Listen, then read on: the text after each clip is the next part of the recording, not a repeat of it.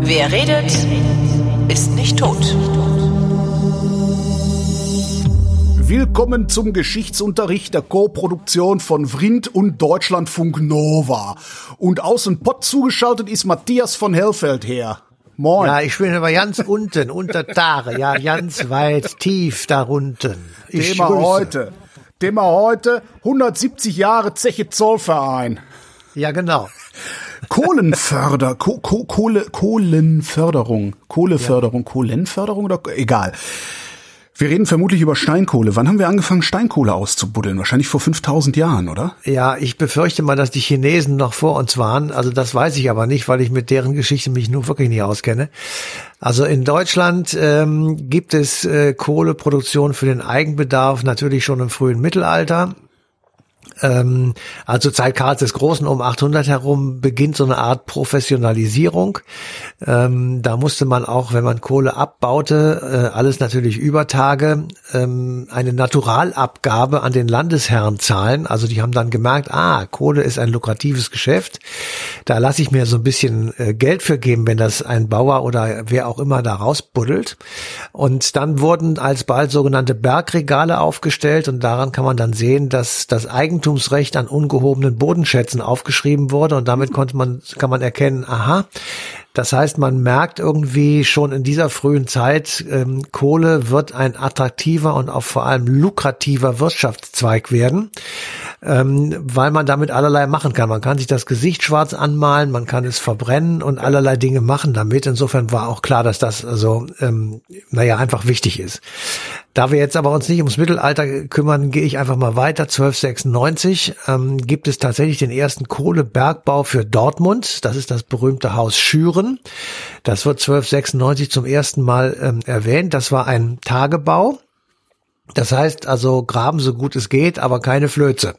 Das heißt, du richtest natürlich eine total Verwüstung der Oberfläche an. Das hat denen damals aber noch nicht so richtig Bauchschmerzen bereitet, weil sie mit Umweltschutz und ähnlichen Dingen noch nicht so richtig weit vor, vorangeschritten waren. Ähm, Hast du das Gefühl, das- dass das heute irgendjemanden interessiert, wenn ich Äh, Doch, heute jedenfalls schon ein bisschen mehr. ähm, aber tatsächlich ist es so, dass äh, natürlich ähm, man sah sozusagen, dass es nicht besonders ergiebig ist, weil du so richtig tief nicht konntest und nicht äh, runtergekommen bist. Und es dauert dann noch drei, vierhundert Jahre, also ungefähr 16. Jahrhundert. Äh, da gibt es Berichte darüber, dass die ersten Stollen gebuddelt worden sind. Und diese Stollen sind in ihrer Anlage so ein bisschen nach oben gerichtet.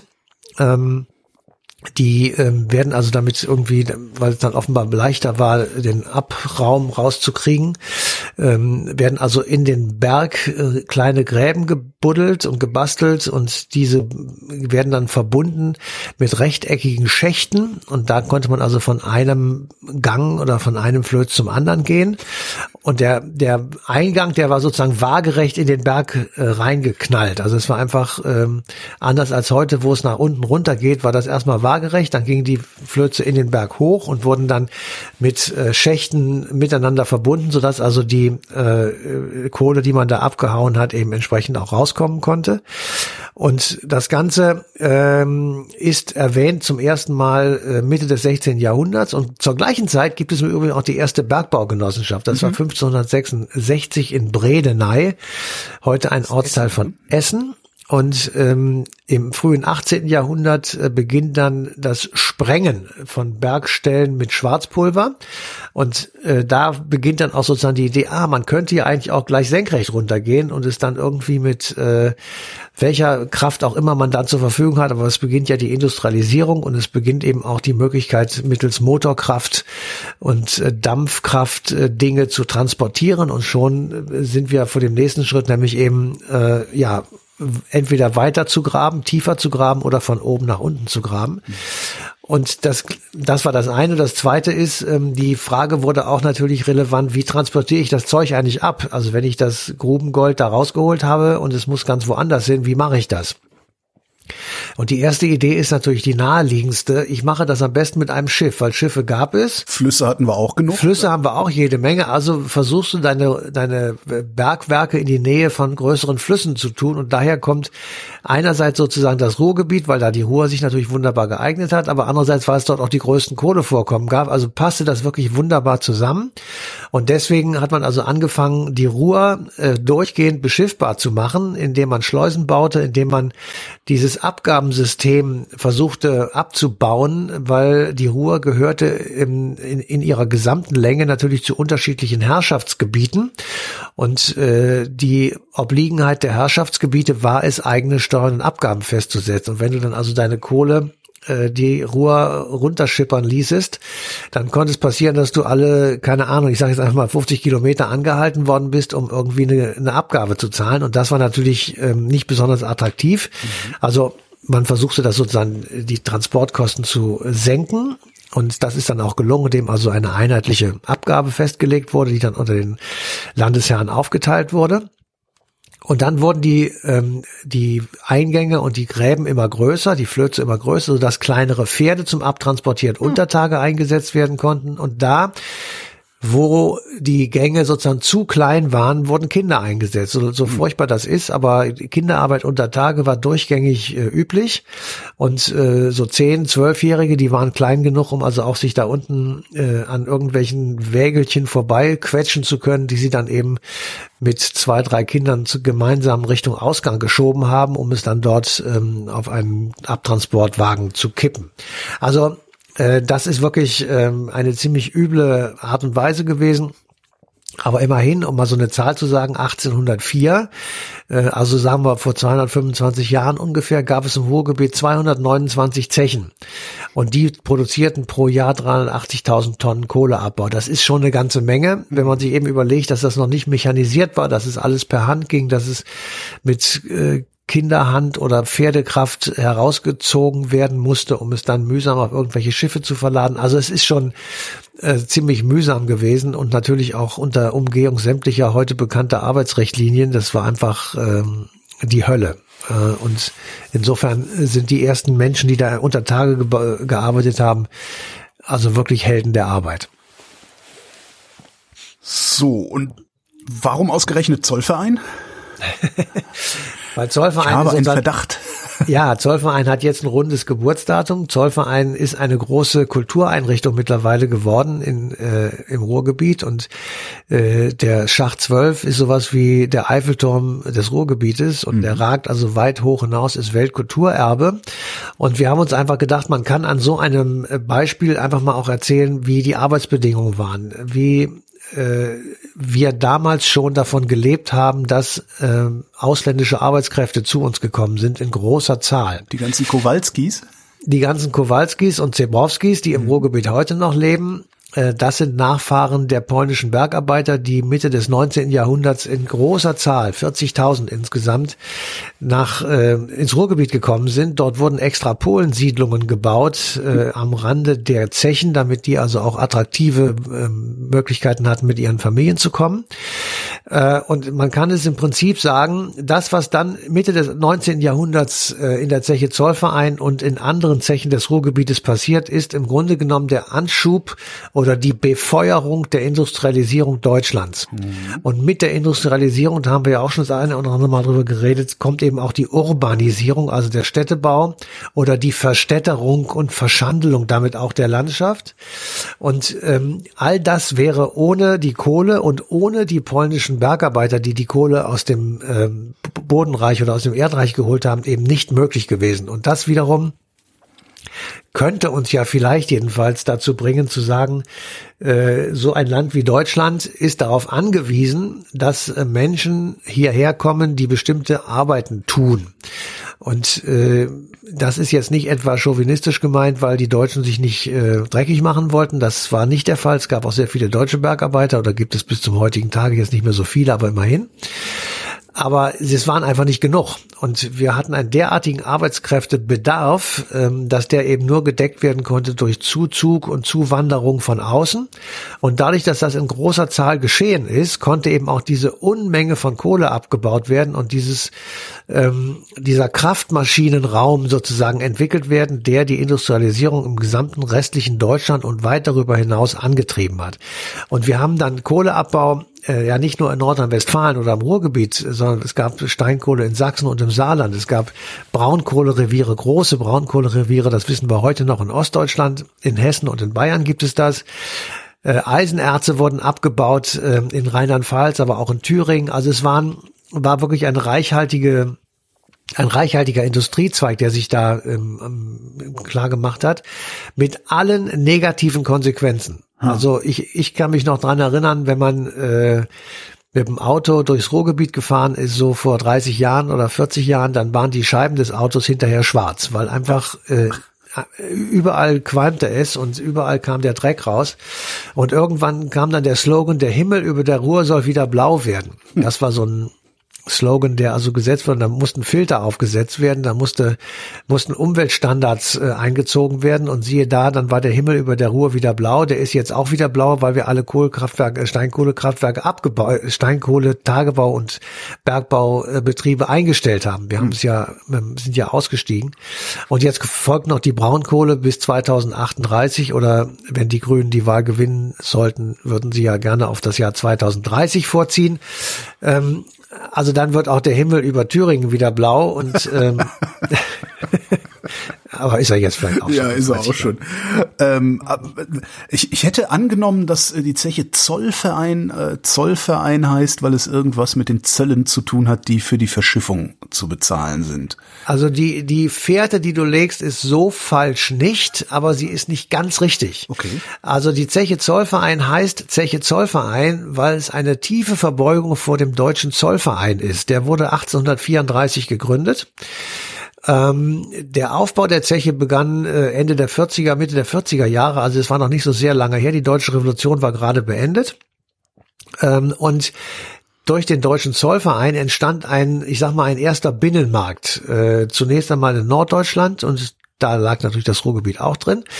Dann kamen aber sehr viele süddeutsche Staaten dazu, bis es dann 1871 äh, durch die Gründung des Deutschen Kaiserreichs sozusagen ähm, nicht mehr notwendig war, weil es dann ein gemeinsamer Wirtschaftsraum war. Mhm. Aber der Deutsche Zollverein war sowas ähnliches wie die äh, Europäische Wirtschaftsgemeinschaft 1957 oder die Montanunion 1951. Also wir verzichten äh, darauf, gegenseitig Zölle zu erheben und machen dadurch unsere Waren gegenseitig billiger und äh, günstiger im Weltmarkt und im Weiterverkauf. Und wir vereinfachen dadurch, ähm, dass wir die Bürokratie abbauen, die nämlich dafür zu sorgen hatte, dass die Zölle auch bezahlt wurden. Das war der eigentliche Hintersinn. Und es hat in Deutschland einen unglaublichen Boom ausgelöst. Als das Teil 1834 gegründet wurde, kann man danach sozusagen in den Folgejahren sehen, wie das Produktivität gesteigert hat, wie das Umsätze und Gewinne gesteigert hat und wie viele Länder möglichst schnell auch in diesen Zollverein rein wollten, weil sie gesehen haben, wenn ich da drin bin, dann lohnt sich das auch für mich. Hm. So, und äh, die Kohle war ja darauf angewiesen, dass es sozusagen überall hin äh, verschickt werden konnte. Und deswegen war für sie wichtig, dass es einen gemeinsamen zollfreien Markt gibt. Und der war eben mit dem Zollverein sozusagen angelegt. Und zu der Zeit, als äh, die Zeche Zollverein 1851 die Produktion beginnt und die erste Förderung stattfindet, ähm, ist der Zollverein auch schon sehr viel größer, als äh, er 34 ursprünglich geplant war. Also das war im Grunde genommen eine Verbeugung vor einer guten Idee. Und warum gerade Polen? Also warum sind gerade Polen gekommen und nicht Italiener, äh, was weiß ich was? Also Polen äh, war relativ nahe, wenn du dir mal kurz die Karte vor Augen mhm. hältst. Also von äh, vom Ruhrgebiet nach Polen ist es jetzt so weit nicht. Mhm. Nach Italien, äh, zumal Sizilien schon. Ähm, man hätte auch musst über die Berge. Ja, ja, ja, man hätte auch fragen können, warum es nicht Holländer sind oder oder Belgier. Ähm, das liegt sicherlich daran, also ganz genau weiß ich es nicht, aber es liegt sicherlich daran, dass äh, in Polen selbst auch wirtschaftliche Not geherrscht hat. Also man froh war in Anführungsstrichen, wenn man eine gewisse Zahl von arbeitssuchenden Polen außer Landes hatte, die man dann auch nicht mehr versorgen musste. Ähm, also dieses, diesen Effekt hat man ja sehr oft bei mhm. großen äh, Auswanderungswellen, dass der abgebende Staat äh, gar nicht so unfroh war, dass eben so viele Menschen weg sind, weil er dann eben für sie nicht mehr zu sorgen hatte.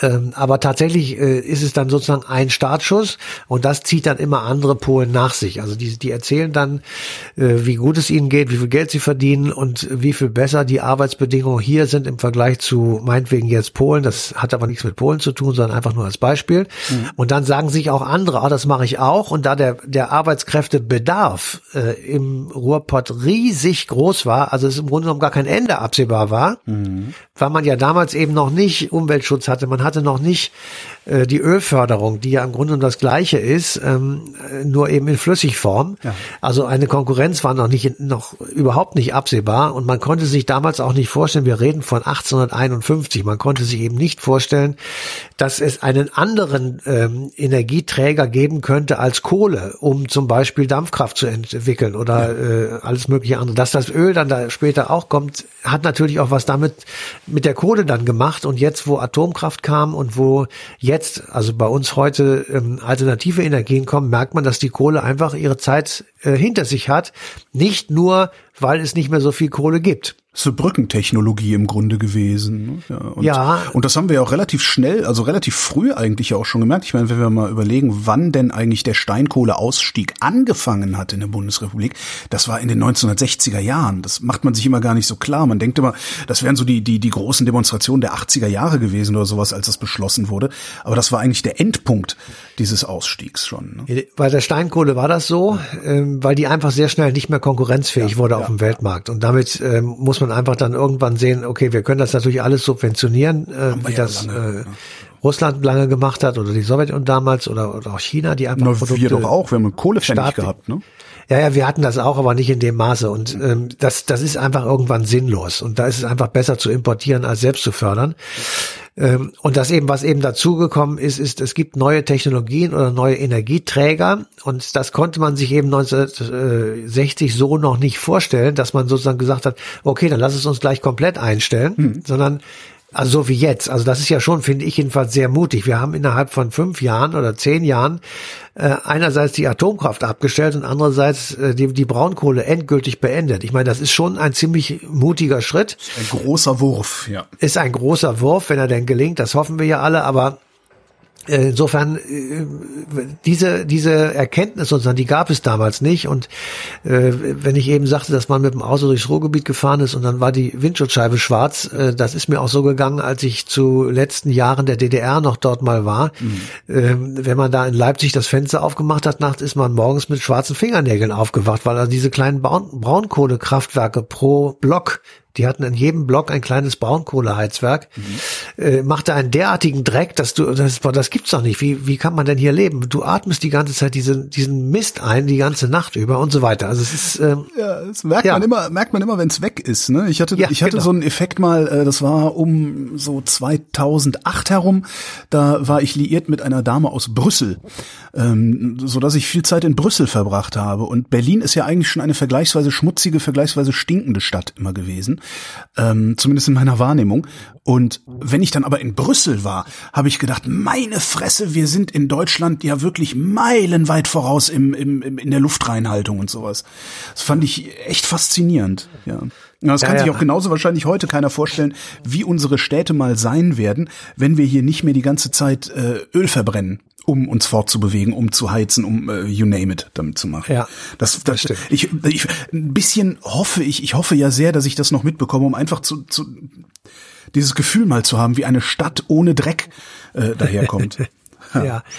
Ja, also ich, äh, also aber ich sag mal so, ich finde es ehrlich gesagt, äh, also da bin ich aber vielleicht etwas zu ähm, positiv eingestimmt, aber wir sind jetzt ungefähr bei 40 Prozent, mhm. ähm, die wir herstellen, also unseres gesamten Energiebedarfs, Strombedarfs stellen wir her durch äh, alternative Energien, also Wind, äh, Photovoltaik mhm. etc., Solarenergie. Das finde ich schon relativ viel. Ähm, und wenn du dir einfach mal überlegst, ich habe eine Zahl gefunden, die mich wirklich echt erschrocken hat.